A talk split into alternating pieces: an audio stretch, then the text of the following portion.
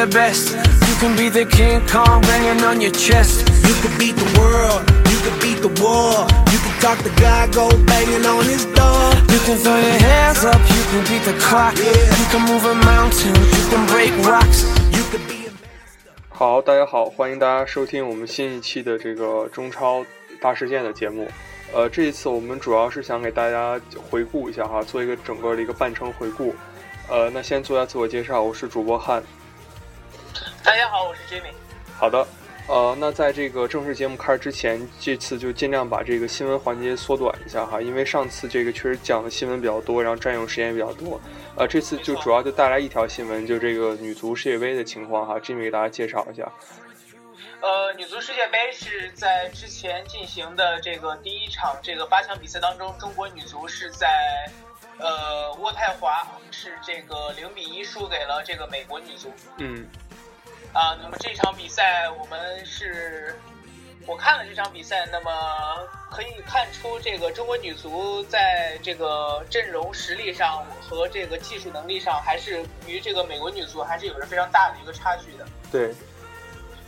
这个在这个比赛的过程当中，我们可以看出，这个中国女足虽然在之前的比赛当中体现出了她们一定的这个技术能力和这个技术上的优势，但是在对阵美国女足当中，中国女足很难利用这个配合或者是个人能力去突破美国女足的这样一个全场的逼抢。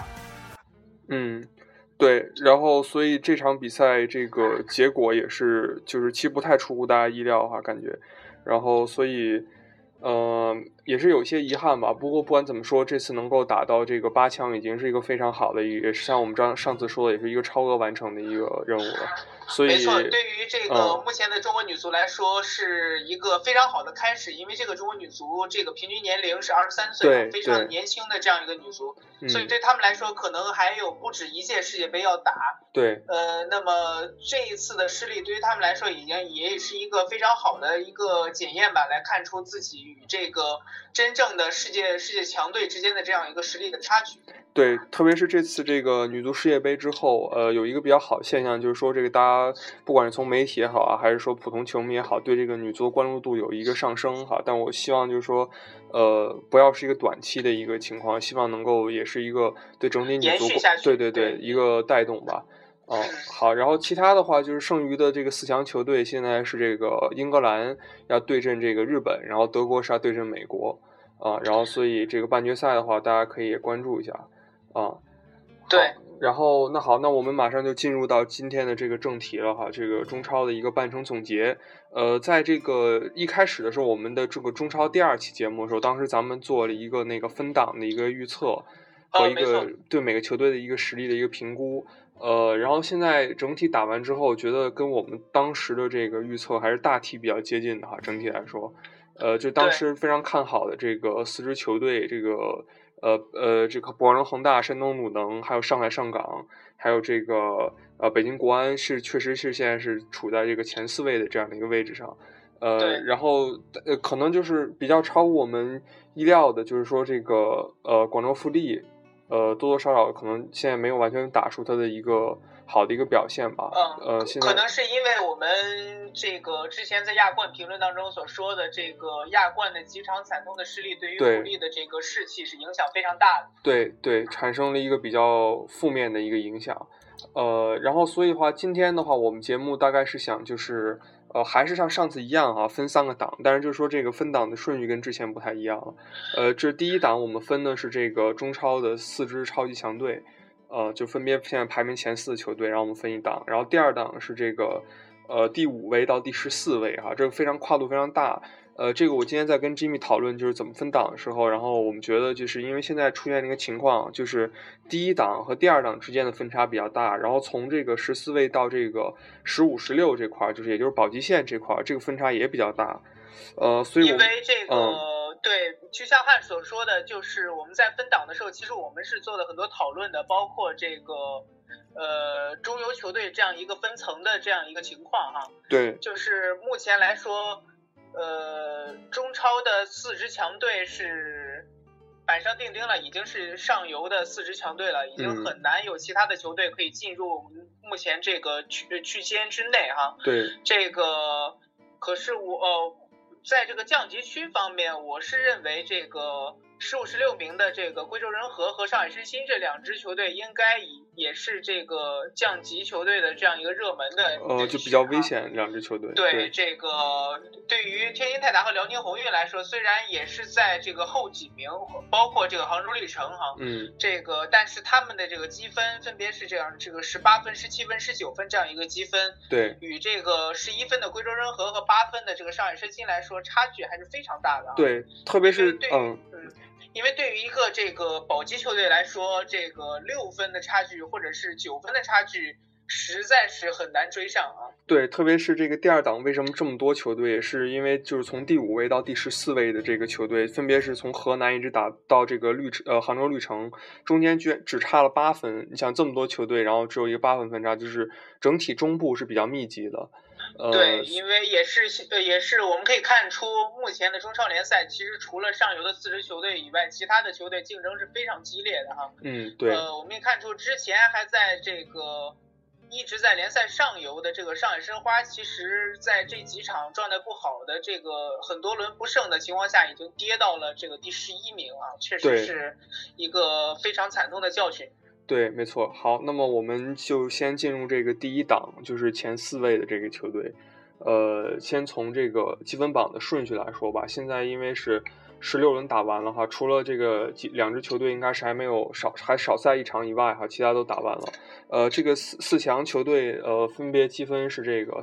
呃北京国安的这个三十三分，然后以一分之差落后的上海上港三十二分，然后之后还有就是广州恒大三十一分跟山东鲁能三十分哈，这非常有意思，四支球队分别差了一分哈。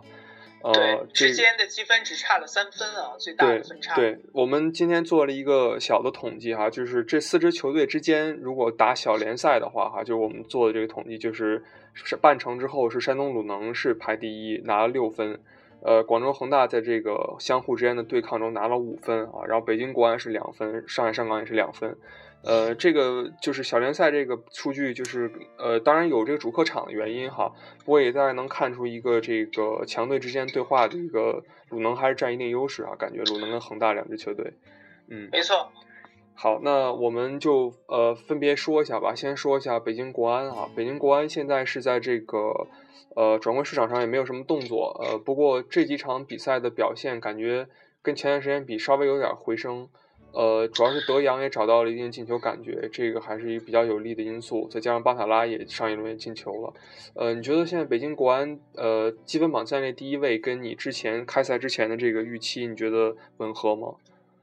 呃，我认为这个排名对于我来说是预期的不太吻合，可能我预期的是这个恒大排名第一，可能国安排在第二名或者第三名这样一个位置哈。嗯嗯呃，但是它的积分对于我来说是吻合的，因为我可能预测的恒大或者是上港的积分可能还要比目前来说还要高那么几分哈。嗯只是他们没有拿到相应的这样一个分数。那么，呃，对于北京国安来说，这半程的表现其实是非常令人欣喜的，很稳定的这样一个表现。嗯呃，这个整个半程只输了一场球哈，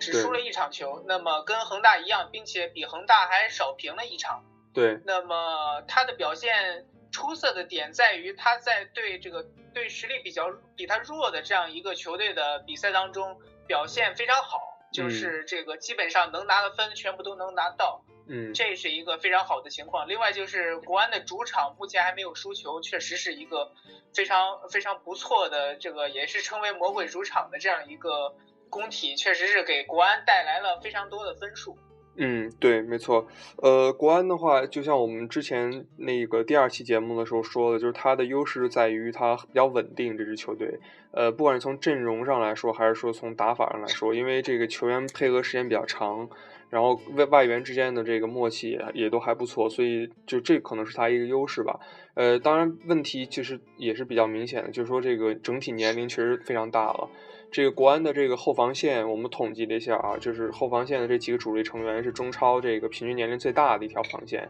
呃，不过依但是却依靠这条防线，居然是只丢了十个球哈，丢球非常非常少。呃，但是相反，就是说这个进攻方面确实是不太强，只打进二十四个球。我们看看到他身后的这三支强队哈，上海上港是打进三十六球，广州恒大也是三十六球，山东鲁能三十四球。所以话就是国安基本上是凭借了一个不错的一个稳固的防守，主要是依靠他的一个现在的一个防守体系吧，再加上这个几名老将的这个出色发挥，然后支撑到现在。呃，所以的话就是后半程可能真的需要解决一个问题，就是这个能不能换来一个比较强力的一个前锋吧？我觉得这个确实是挺关键的。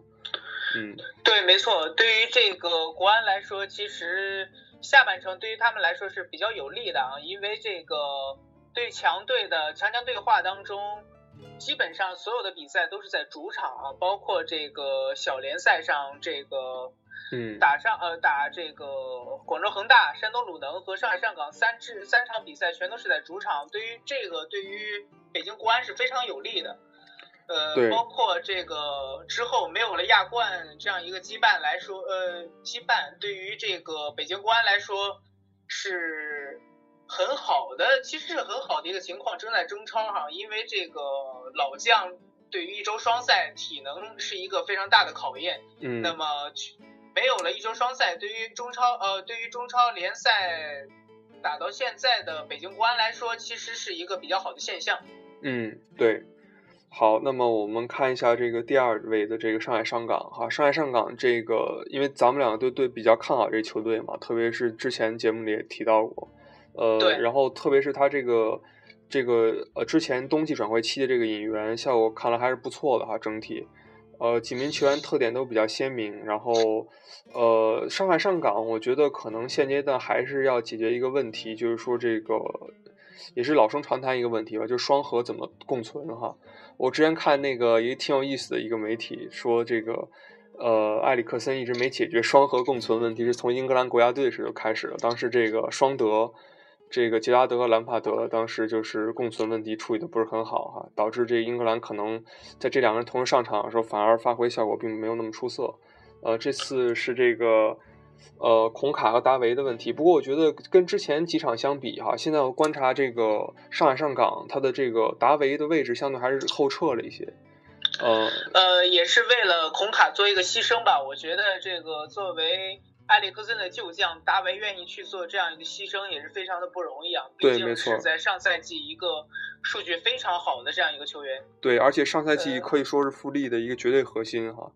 呃，现在确实是，呃，我觉得他现在也能更找准自己的一个在新球队的定位吧，就是确实要进行一些呃辅助性的防守工作，因为如果上港使用这个单后腰的话，哈，这个基本上这个。这个确实拦截能力还是比较差的，就如果靠蔡伟康一个人肯定支撑不了，就达维适当后撤，我觉得是一个必要的一个选择。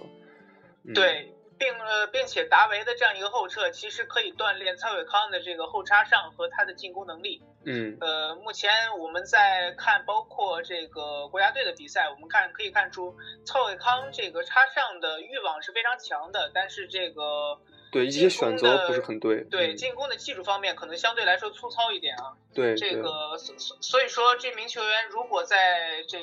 这个下半程有着孔卡和这个达维进行一些调教的话，对于这个侧伟康来说是一个非常好的进步的机会。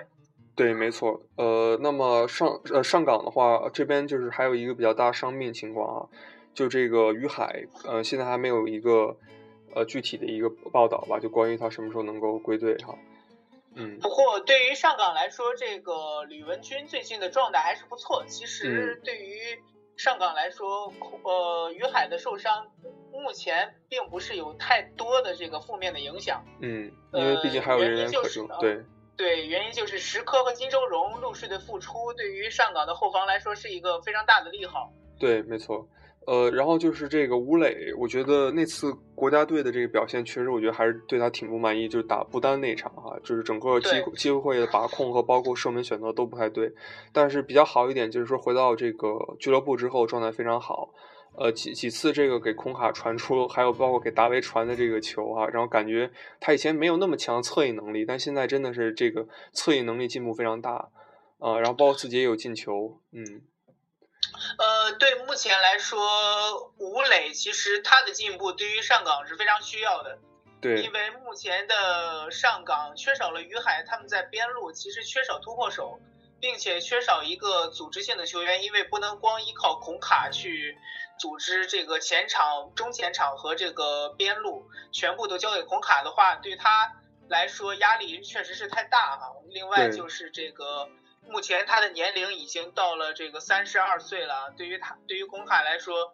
承担过多的组织压力，对于他并不是一件好事。对，所以，这个吴磊的进步对于整支球队来说是一个非常大的帮助。嗯，对，确实，如果他能够分担一部分组织球队上面的这个能力的话，其实还是非常好的。我们也希望看到这个吴吴磊能够向一个多面手方向发展吧。对呃这确实另外就是这个，据我目前看到的新闻，好像上港又发生了这个转会的传闻哈、包括嗯是目前可好像是在追求这个加纳的队长吉安啊。嗯，呃，但是这个传闻自爆出以来，这个海森的状态越来越好，对这是一个非常奇怪的现象啊。海森上一场比赛打出了一个非常非常匪夷所思的一个进球哈，这个不停球直接一脚这个射门，非常漂亮远射。嗯，对对对，这个海森目前的表现，包括他的数据，目前他的数据已经到了这个射手榜的第一位了啊，与阿罗伊西奥并列射手榜的第一名，对，已经打入了这个十一粒进球。包括从海引进海森啊的这个转会的这个转会费用来说，基本我觉得海森应该算是中超最实用的这个性价比最高的一个外援前锋了。呃，比较超值的这么一个球员哈。对呃，不过对于这个上港来说，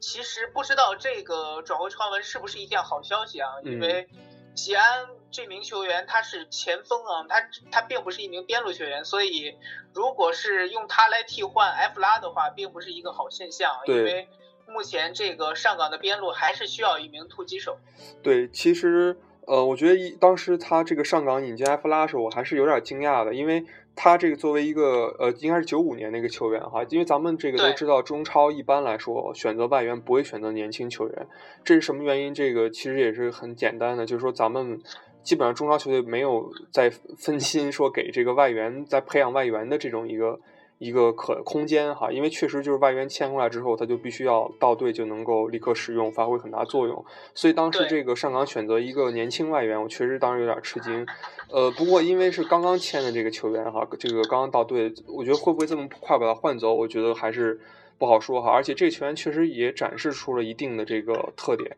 就是整个速度非常快。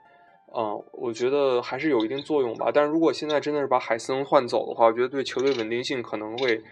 就是可能会打击比较大。但是问题就出现在这个比较两难的一件事，就是海森确实年龄比较大了，就是他这个状态，如果即便是这个赛季下半程能够保持的话，不知道就是说再之后能不能有这种维持这种水准的发挥。所以可能从商业角度来说，哈，应该是在一个球员的这种峰值的，就是在往下下滑之前，说把它出手，应该是比较好的选择。就看上港怎么怎么怎么来判断了。嗯，对，没错，我们其实还是要看这个上海上港在之后的对于转会这样一个操盘啊，因为嗯目前来说上港的势头还是不错的，这个近几轮他们有这个三连胜的这样一个表现，那么目前换外援其实对于士气来说可能也会有打击，这个所以说还是要看上港的管理层到底来怎么运作。对，呃，那目前我们再来看看这个上海上港之前十六轮的这样一个表现哈，嗯，这个上港其实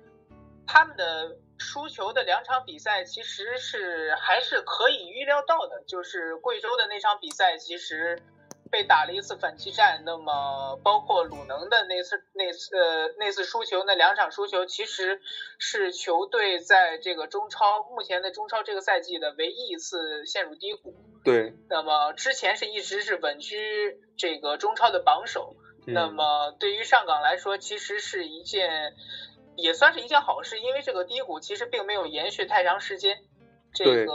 我们之前比较担心，就是说这个害怕他一直陷在低谷里面，因为这个球队相对来说啊，虽然引进了不少老将，但是整体大部分球员还是比较年轻的。所以就是比较担心说他会不会就一下一蹶不振了，就容易出现这种情况。但是现在看来，确实这个埃里克森调整能力还是很强的哈，对球队。对，没错，对，没错，包括这个横呃这个上港的攻击力还是有非常大的体现的，包括在陷入低谷的时候，仍然可以打进这个山东鲁能三球，包括客场打入石家庄永昌两球。那么对于这支球队来说，其实强大的前场攻击力是他们陷入低谷的时候尽快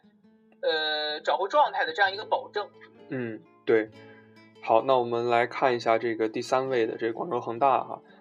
呃，广州恒大大家不用着急哈，这个重磅引援我们会在这个之后的这个专门有一个展望的部分说哈，所以我们现在先不提这个引援了哈，先卖个关子。呃，然后这个恒大的话，先讲一讲你觉得。呃，换完主教练之后，他的这个技战术方面有没有什么改变吧？我先说一下我的感觉哈，就是呃，连续看了恒大两场比赛，呃，然后觉得这个斯科拉里对于这个防守站位上的这个要求，可能跟之前这个呃卡纳瓦罗有一些有些区别。就是他对于整体的这个阵型可能要求就是两个中卫的位置，呃，会比较靠后，然后边后卫他要求这个插上的力度比较强，然后也就是说不是一个非常平行的站位。呃，另外有一点就是比较明显一点哈，就是说那次是这个恒大主场打国安的时候，我觉得就是斯科拉里选择了一个整体阵型有点偏回收的一个状态，就这个其实不。就是在这个里皮时代也好，还是在卡纳瓦罗时代也好，就都不太常见。特别是恒大在天河作战主场的时候，哈，你基本上很很少看到说恒大就是主动的把这个阵型回收。当然，一些特殊比分的时候，哈，比如说影响晋级的时候，这个另说了。但是说在这个场面比较开放的时候，选择一个回收阵型，这个其实挺少见的。我不知道这是不是斯科拉里一贯这个打防反的一个一个思路呢？呃。这这一句话，我觉得你说的没错啊，就是卡纳瓦呃不是斯科拉里这个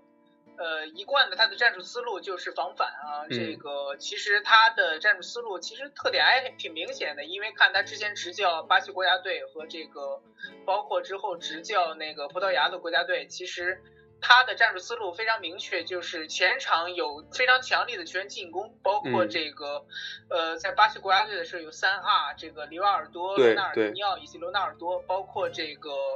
呃，零六年世界杯的时候有这个德科和 C 罗这样一那么前场强力的球员去进攻，那么中场的一些球大部分球员和这个后场的所有球员，其实重要的是在防守，而不是这个组织以及插上。对，所以说对于这个广州恒大来说，其实他的这个打法上的改变其实还是挺大的，因为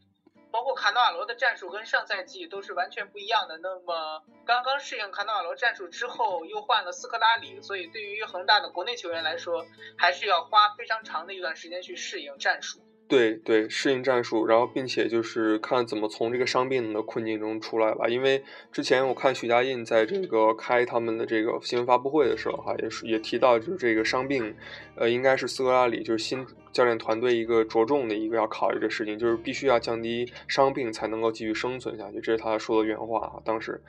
呃，确实，现在恒大又有了一个新的伤员，这个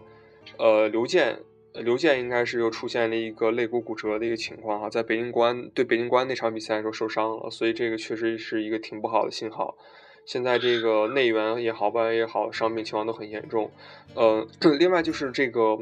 这两场比赛，特别是上一场打这个永昌的时候哈，我有一个比较明显的感觉，就是觉得高拉特现在逐渐显示出疲态了。嗯，可能跟这个之前的一个过度透支有很大关系吧，我觉得。呃，目前对我觉得也是啊，就是这个格拉特之前的上场次数实在是太多了，并且也是全勤啊。对于这名球员来说，肯虽然他目前来说并没有任何伤病的这样一个信号，但是对于他本人来说，其实状态也是需要一个曲线，就是需要一个低谷的这样一个时间段的。那么目前可能正好是遇到了这么一个低谷的时间，那么他的这个状态的下滑，其实还是可以预料到的。对，并且他本人也并不是一名这个前锋球员，他是踢前腰的啊，这样一个九号半的角色。对，所以让，所以他让他去这个做前锋，让他去承担一个进攻的核心的这样一个角色，其实对于他来说也是非常困难的。对，特别是在这个恒大失去了埃尔克森之后，他已经连续很长一段时间是打这个就是单外援了。然后现在感觉他就是一种身兼数职的状态，不仅要当前前腰组织进攻，还要当前锋去这个参与进攻。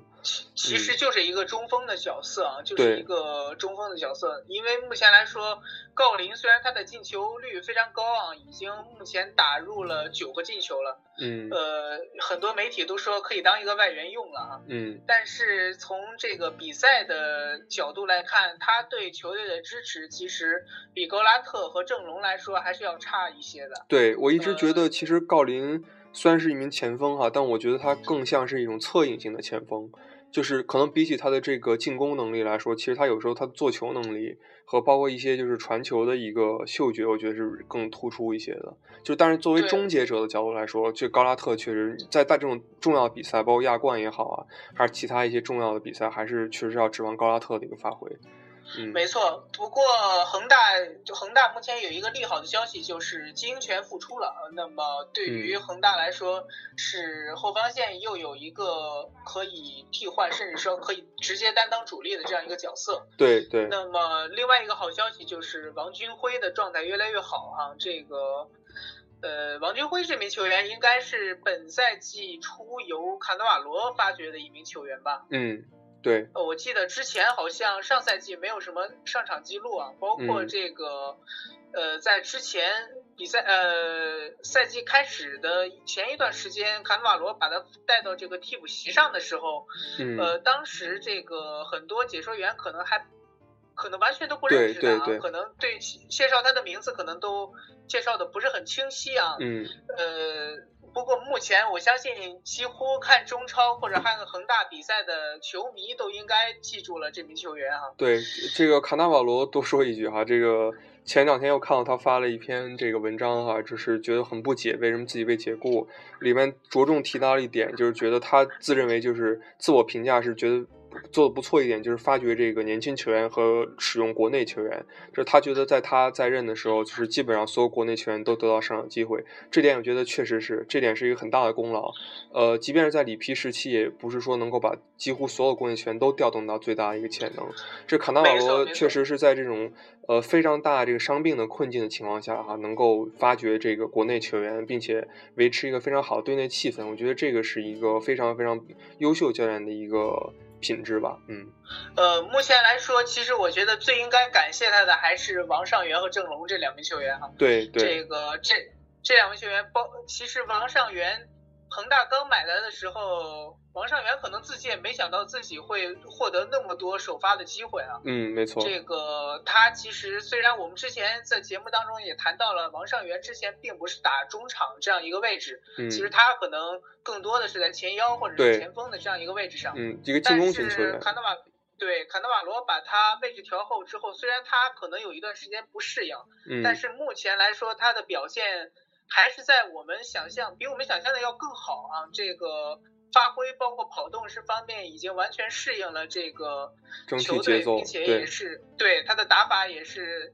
打法自身的打法上也是做了一定的改变。对，我觉得特别是对于年轻球员来讲哈，就是他的这个场上位置其实还没有完全定型。我觉得卡纳瓦罗这一点认识也是非常准确的，就是对于年轻球员来说，可能比起一个固定位置，就固定场上位置来说，他的这个上上场时间会更加重要。就是你必须得足够多的这个出场机会，才能够得到一个锻炼。嗯，对，没错。另外一个，我认为就是郑龙啊，郑龙这名球员应该大家也是有目共睹的，在卡纳瓦罗可能刚刚使用的他的时候，他的表现可能还比较生涩啊，看起来可能刚刚是复出，对，呃，并没有太多的这个进攻方面的欲望，嗯，呃，但是之后包括联赛的几个重点联赛，包括打泰达，包括这个打鲁能，对，这个这几场比赛，郑龙其实他可能有些时候甚至。担承担的是恒大的一个进攻组织核心的这样一个角色。嗯，那么目前对于目前来说，斯科拉里如果想用保利尼奥或者一直用保利尼奥的话，可能郑龙的这个空间。会被压缩，甚至很难能得到一个稳定的上场的这样一个机会啊。对，因呃，因为目前我们还不太清楚球球队到底是怎么使用他保利尼奥这么一个角色。嗯，对，这个到时候我们在这个最后一部分的时候也会着重提哈。好，那么我们来说这个呃山东鲁能的情况哈。呃，山东鲁能这边这个库卡教练，呃，由于是被这个就是禁赛，所以基本上都是由这个助理教练来进行一个临场的指挥。呃，我前几天看一个新闻说，这个山东鲁能俱乐部应该还是非常支持库卡啊，并且能就是并没有说是会跟他解约这个情况。嗯呃，目前来说还没有信号传出啊，也而且我认为就这个山东鲁能目前的情况来看，如果把库卡解雇的话，还不知道会是一个什么样的情况。嗯呃，所以对于山东鲁能来说，应该会使用使用库卡直到这个赛季的最后一场比赛。嗯，对，呃，从目前来看，你觉得，因为我知道你也是山东鲁能球迷哈，这个之前节目里也提到过，然后你觉得啊，就是从你的角度来说，你觉得山东鲁能目前经历的这个赛季这种各种一个伤病啊也好，还是禁赛也好情况打到现在，你觉得这个三十分的积分和一个暂时排名第四的位置，你你满意吗？你感觉？呃，我认为大部分比赛我是非常满意的，因为就山东鲁能的去年的表现，联赛的表现来看，嗯上半程能打到这个程度其实是不错了啊。嗯这个跟虽然是第四名的这样一个位置，对于很多球迷，对于鲁能寄望很高的球迷来说，其实是比较担忧的啊。因为嗯虽然是挤进了第一集团，但是是第一集团的最后一名哈、嗯这个不过，对于我而言，其实我认为山东鲁能队打的不好的比赛哈，可能只有这个主场的两场比赛，分别是打泰达和打这个广州富力啊，这两场比赛都是主场，但是全部都输掉了。这嗯是一个这在当时是让我不是很理解的两场比赛啊，就是中超的这两场比赛。嗯，这对，个呃主场逼平了四比四逼平了百代阳神之后，山东鲁能队本来应该是可以有一个状态上的一个上扬，嗯可是却在这个主场一比二和二比三全部都是被逆转啊，所以说。这两场比赛丢球，直接在主场在主场丢了六分，对于山东鲁能来说是一个非常大的打击。所以我们可以看，如果这两场比赛可以取得几个比较好的这个积分的话，对于山东鲁能队半程的排位是一个非常好的现象。对但是，非常可惜的是，就是这两场比赛全部都输掉了啊，所以我认为这两场比赛是这个这两场输球也是造成山东鲁能队在低集团排名最后一名的这样一个原因。嗯，不过从一个比较利好消息来说，就是山东鲁能确实打这个强队的时候发挥还是很不错的啊，不管是打上港也好，还是打北京国安的这个三比零的比分也好，确实都发挥出很强的实力。呃，然后他的话，现在呃，在这个外援方面，你觉得整体怎么样？就是几个外援的发挥，因为现在这个呃塔尔德利呃是不在队内是吧？应该是去踢这个美洲杯了。嗯，呃，也是回来了啊，因为哦这个巴西队是早早的被出局了。嗯，对，对，这个对于山东鲁能来说，外援的发挥，其实塔尔德利一开始融入不进去，是我们已经预料到的啊。因为嗯这个，我们之前也谈到，阿洛伊西奥对于这个山东鲁能队目前的山东鲁能队来说可能会更重要啊，因为他的这个适应程度和这个能力，其实。综合来看，其实比呃塔尔德利来说要更适合于这支球队啊。嗯这个目前的他的数据也是体现了这一点。目前阿洛伊西奥是已经有十一个进球了，也是呃整个中超来说是相对非常稳定的一个前锋外援。嗯，对。好，那么总结完了这个中超前四强的一个情况哈，我们就来先分段的来进行一个展望哈，就是我们说一下这中超四支 top 四的这个强队对下半程的一个整体的展望。呃，你觉得就是现在我们就终于可以把之前的这个引援的问题结合一块儿来谈了哈。呃，先从那个按照刚才的这个顺序来说哈，北京国安这边因为是现在还没有一个引援的动作，呃，但是之前也频频有传出消息哈，说是这个埃尔顿费祖拉乌可能会被替换掉，嗯，然后你呃嗯嗯，对，目前来说这个北京国安队也是很难会有一个调整吧，因为目前。排名第一，并且这个除了费索拉乌以外，其他的外援表现又非常好，所以说，对，我还目前还是很难看出这个北京国安队有什么调整的这个必要性。嗯。呃，另外来看，这个广州恒大目前是之前我提到的保利尼奥的引进，其实是可以预见到的，因为之因为这个斯科拉里来总是要引进几个这个巴西的外援，嗯，花了一千四百万，嗯，这个这个价格其实是比较合理的，啊，因为保利尼奥也是热刺的对夺冠球对，没错员之一。，嗯嗯，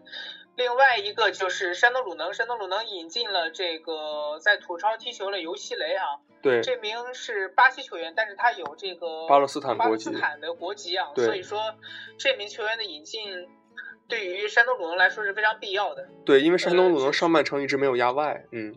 对，不，只不过这名球员是他是踢后腰的啊，对所以对对对于山东鲁能来说，其实目前还是缺少一个后卫上方面的引援。对，这个其实挺有意思的一个现象，就稍微多说一句，就是，呃，咱们以前啊，就是一开始冲超的时候认为，就是说这个引援亚洲外援，咱们一般是盯着这个就是韩国这边来找，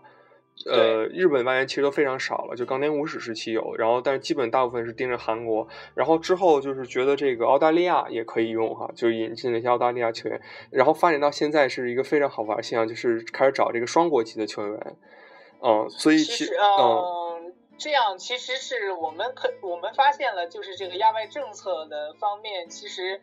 感觉中超的俱乐部已经找出了类似的漏洞了，包括这个游戏雷，包括之前这个江苏舜天埃斯库德罗的这样一个引嗯没错进，其实都可以发现这个双国籍的强力球员在世界上还是非常多的啊，所以这个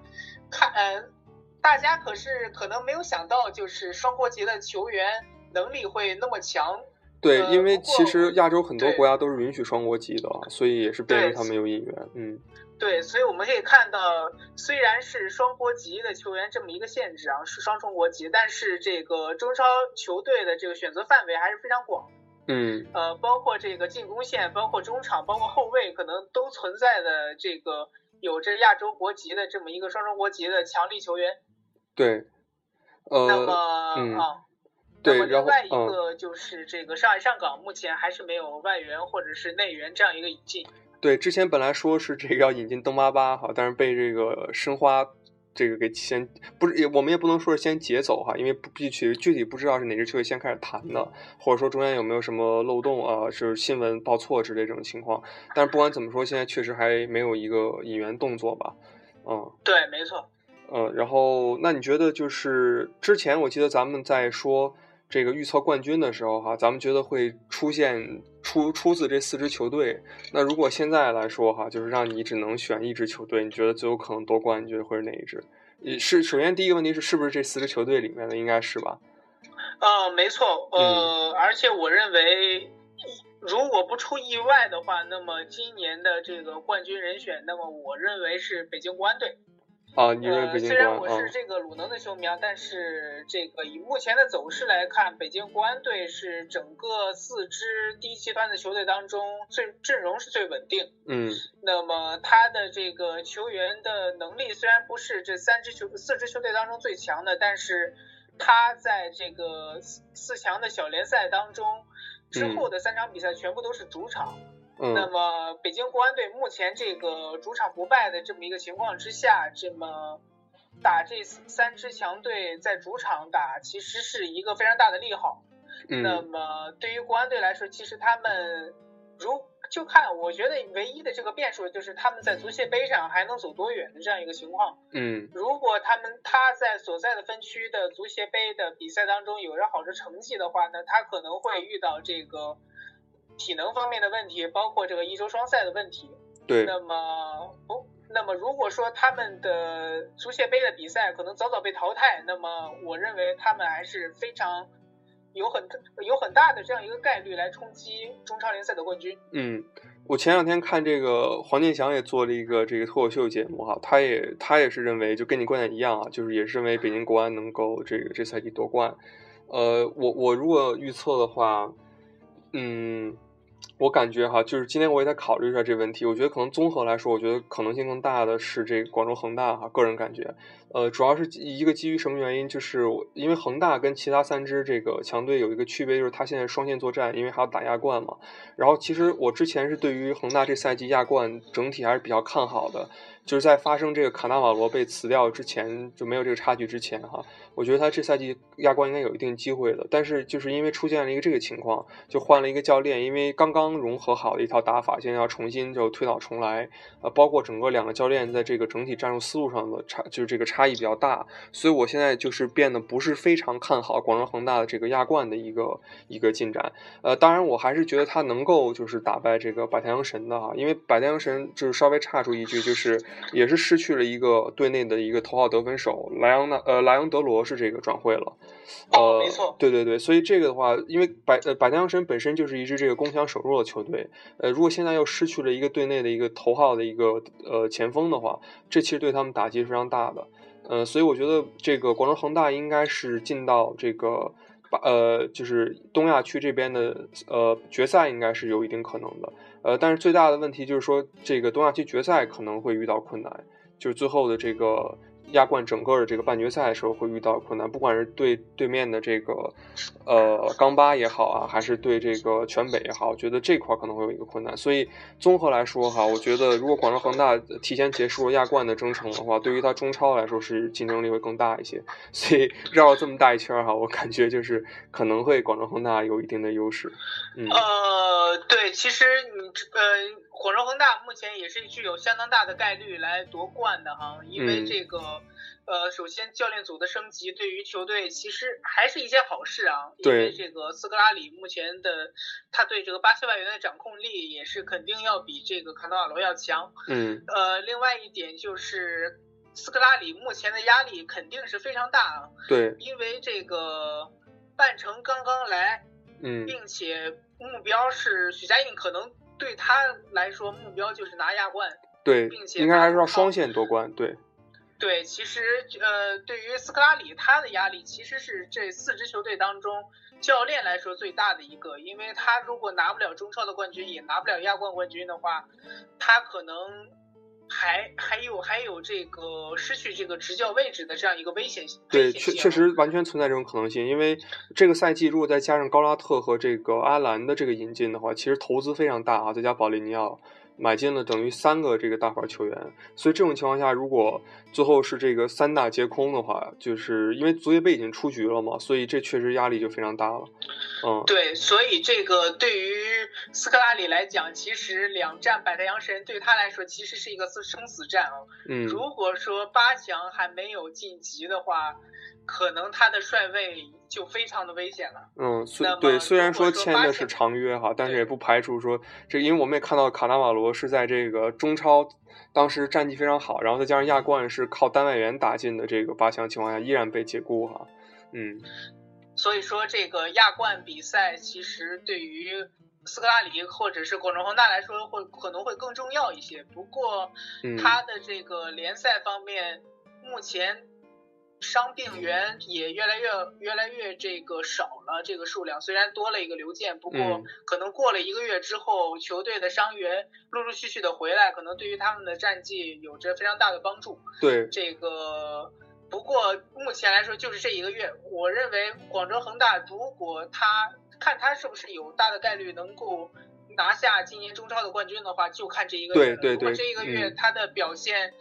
呃，超过了北京国安，或者是跟北京国安差不多，嗯，那么广州恒大夺冠的可能性将会大大增强。对，没错。如果说这个月他拖垮了，被拖到可能连山呃，可能可能都不如山东鲁能，或者甚至是被河南建业追上的话，那么广州恒大的夺冠的概率将会大大降低。对对，这个观点我跟你非常的一致哈，因为这一个月所所刚才 Jimmy 说这一个月，其实就是说在这个亚冠开打之前。呃，这广州恒大是保持一个单线作战的一个情况，就是这一个月将会决定整体，就是他如果能够咬住这个积分的话，那打到后面的话，随着伤员的这个回归和这个阵阵容的磨合，包括战术的一个适应，其实他的竞争力还是非常强的。但如果这个月掉队了的话，呃，那确实打到后面就会越来越被动了。嗯，对，目前的这个这一个月，我认为是一个抢分月啊，嗯包括这个山东鲁能和上海上港这两支球队，如果在这个抢分月当中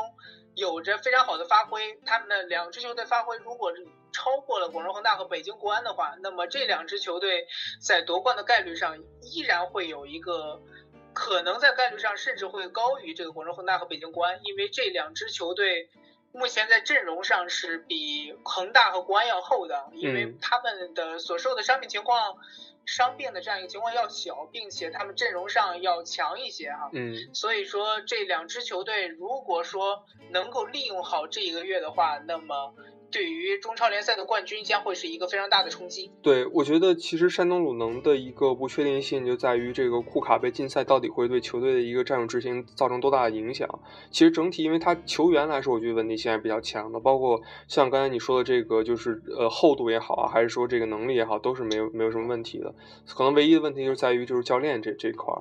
不知道能不能有能不能有好的调整吧。嗯。对，没错。好，那么这个这次节目因为时间非常长哈，所以我们就分两部分哈。那么我们今天上半部分的这个呃总结就先到此结束。那么下半下期节目的话，我们会主要来谈一谈这个中超第五位到第十四位和这个最后的一个保级球队两支球队的情况。好，那非常感谢大家收听我们的节目，我们下期再见。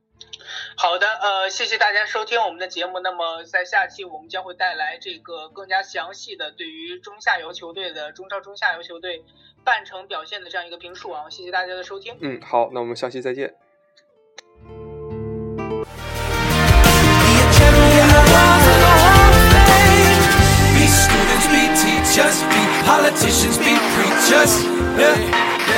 Be believers, be leaders, be astronauts, be champions, be truth seekers. Be students, be teachers, be politicians, be preachers.